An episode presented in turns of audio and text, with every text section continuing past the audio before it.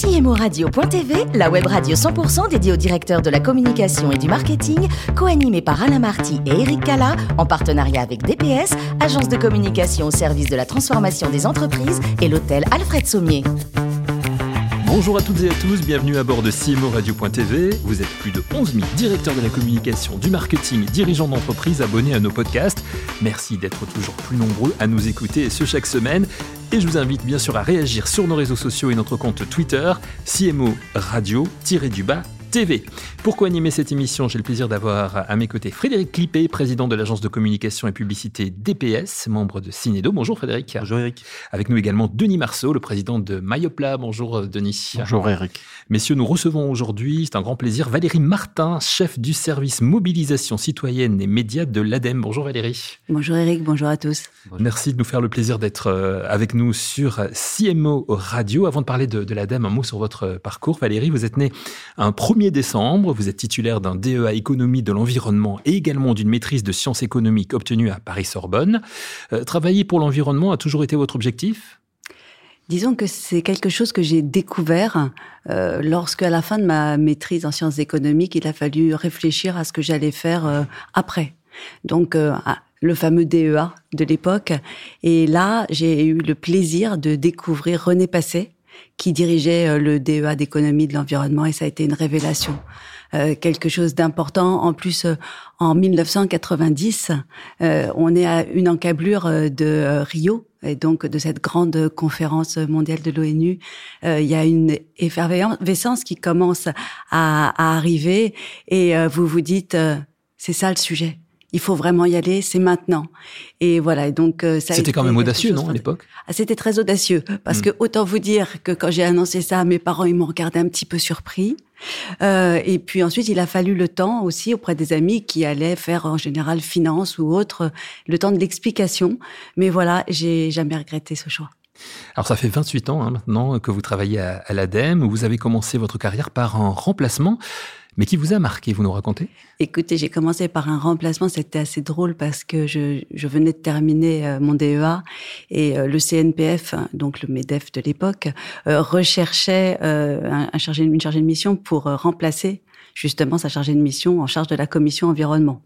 Donc j'ai commencé par ça et tout de suite après, j'ai eu la possibilité, l'opportunité de participer au lancement de Entreprises pour l'environnement, mmh. euh, qui était une association. Alors euh, dirigée à l'époque par euh, Jean-René Fourtou, hein, donc euh, qui était à Rhône-Poulenc, donc tout un ensemble de grands patrons, mais qui pour de vrai s'étaient aussi unis ensemble pour pouvoir faire un accord volontaire leur permettant d'éviter une, une taxe sur les déchets industriels. Bon, très rapidement en plus, j'ai entendu parler de la création de l'ADEME, hein, puisque l'ADEME euh, va naître en 1992. En fait, c'est 30 ans l'année prochaine. Et là, il fallait quand même que je mette euh, du sens euh, en adéquation également mon job avec justement mes valeurs. Et donc, j'ai postulé à l'ADEME, j'ai eu la chance d'être acceptée. Et là, lorsque vous entrez à l'ADEME, c'est encore vraiment la, toute petite structure dans laquelle tout est à faire et tout est à faire comprendre aussi, surtout beaucoup de choses préexistaient un peu avant l'ADEME, puisque en fait l'ADEME, c'est euh, l'unification de trois agences. Il y avait la, la FME, l'Agence française de maîtrise de l'énergie, l'AQA, l'Agence de la, la, qualité de l'air, et l'ANRED, l'Agence nationale de réduction et d'élimination des déchets. Et donc c'est aussi le moment où euh, ces trois entités, avec euh, leurs spécificités, leur mode de fonctionnement, etc., et surtout leurs thématiques extrêmement euh, précises, ciblées, vont s'unir pour traiter de la problématique à la fois de l'énergie, mais aussi de l'environnement euh, de façon plus transversale. Donc quelque chose de fantastique dans lequel euh, s'investir. Et euh, c'est vrai que à cette époque-là, on, on, est dans un tourbillon, on est dans quelque chose où on sent qu'il il y a une dimension quelque part politique qui est en train euh, de naître euh, et euh, on est tellement tôt après Rio, on est toujours dans cette mouvance post-Rio. C'est absolument un moment voilà, ou pour quelqu'un qui est de jeune comme moi, puisque j'avais 23 à 24 ans, c'est vivre, c'est vivre l'histoire. Hmm. Alors vous avez évolué hein, euh, vite euh, et bien au sein de, de l'ADEME. En 2001, vous entrez comme chef de, cabinet, justement, vous parlez de politique, à la présidence de, de, de l'ADEME. En 2005, vous voilà chef du service adjoint de la communication institutionnelle et de l'information de l'ADEME. Et euh, à ce moment-là, vous démarrez vos travaux liés à l'éco-communication. vous pouvez nous expliquer rapidement? En fait, quand j'ai commencé mon poste en tant que chef de service adjointe, euh, je me suis rendu compte assez vite que ces questions de d'éco-communication que qu'on appelle aujourd'hui plus communication responsable étaient quelque chose qui était assez peu connu et que tout ce qui était lié à ces dimensions euh, bah, franchement, euh, on en parlait d'un point de vue technique, mais on n'adressait jamais la question de l'éco-conception des outils de communication, c'est ça, hein, l'éco-communication, mhm. euh, auprès des communicants. Or, déjà à l'époque, on se rendait bien compte que si la communication, donc si la forme, n'était pas cohérente avec le fond et avec ce qu'il fallait, par exemple, promouvoir, comme tout ce qui était lié à l'éco-conception des produits ou au management environnemental sur les sites, ben, on voyait bien que à ce moment-là, il y avait quand même un manque de cohérence. Et euh, le secteur de la communication, euh, il a été très longtemps en retard euh, pour pouvoir mettre en place des engagements justement en faveur d'une communication plus responsable et de s'engager aussi euh, dans la lutte contre le changement climatique. Donc euh, voilà, à ce moment-là, euh, on est plusieurs. On travaille aussi avec le collectif Advisor. On va retrouver dedans, par exemple, Gildas Bonnel, qui est le président de l'agence CIDIES. On va retrouver Alice Audouin, qui aujourd'hui s'occupe d'art. Benoît Devaux, qui est un patron d'Opscotch. Dan-Antoine Blanchapira, qui est euh, chez Sensation, euh, mais aussi Séverine Millet, qui est une experte notamment sur l'accompagnement des changements de comportement. Bref, dans ce petit groupe de pionniers et euh, de, responsables d'agences, on se dit il faut faire quelque chose pour accompagner justement l'intégration du développement durable dans les pratiques professionnelles des communicants et des marketeurs. Mais à l'époque aussi, on nous regarde un petit peu comme euh, des gens sympathiques, certes, mais euh, peut-être un peu doux rêveurs. Euh, voilà. Mais rappelez-vous d'une chose, c'est que 2007, c'est une période importante. C'est la période du Grenelle de l'environnement. Euh, ce, ce, Grenelle de l'environnement qui va faire qu'il y a une émulation aussi au sein de la société qui va porter là aussi le projet de l'environnement à un niveau plus et où on voit bien que la question de la coopération, de euh, le, fait de la concertation, de travailler ensemble entre tous les acteurs pour développer un nouveau modèle de société, il doit être mis très rapidement sur la table. Donc on va bénéficier de ça et dans le même temps, on a une période extrêmement complexe parce que comme on parle de, de, de Grenelle de l'environnement et donc comme on vous parle d'environnement matin, midi et soir, bah forcément les communicants, euh, comme un seul homme, euh, eh bien décident de faire du greenwashing. Donc on a une période 2007-2009 où sincèrement le greenwashing explose. Donc voilà aussi euh, la période pendant laquelle euh, bah, toutes les réflexions et tout ce qui se passait ont conduit tout naturellement à la, au développement et à l'élaboration euh, de ce guide de la communication, euh, de la, pardon, de l'éco-communication de l'ADEME. J'aimerais bien, Valérie, que l'on rentre aujourd'hui, euh, enfin, dans, dans, ce qui est aujourd'hui votre, votre métier de chef de, de service mobilisation citoyenne et médias de, de, de l'ADEME, avec les questions de Frédéric Clippé d'abord. Bonjour Valérie, j'aimerais savoir quel regard vous portez sur la communication de l'ADEME. Alors c'est une question qui est complexe. Euh, parce que euh, il y a une communication à la fois institutionnelle, euh, de façon à ce que l'on fasse connaître la, la, maison, ADEME, mais j'allais dire, au-delà de ça, c'est une communication sur les messages. Le principal pour nous, c'est que nos messages passent. Il s'agit pour nous, hein, on est l'agence de la transition écologique, on est euh, le principal opérateur de l'État de la transition écologique. Il importe avant tout qu'on puisse accompagner l'ensemble des acteurs, c'est-à-dire les entreprises, les collectivités, l'État, mais aussi les citoyens, dans le passage à l'action et donc vers une économie euh, et vers une société qui soit plus sobre, plus solidaire euh, et euh, qui euh, nous permette de prendre mieux en compte ces dimensions de développement durable. Donc notre communication, elle a à la fois pour objectif de fournir un certain nombre d'éléments permettant véritablement de comprendre les enjeux du monde dans lequel nous sommes, parce que bien évidemment, euh, c'est indispensable de comprendre tous les débats qu'il peut y avoir. Pour autant, être informé ne suffit pas à passer à l'action. Et donc, c'est pour ça que là aussi, nous, nous proposons de nombreux guides méthodologiques, mais aussi que nous avons une approche dite servicielle.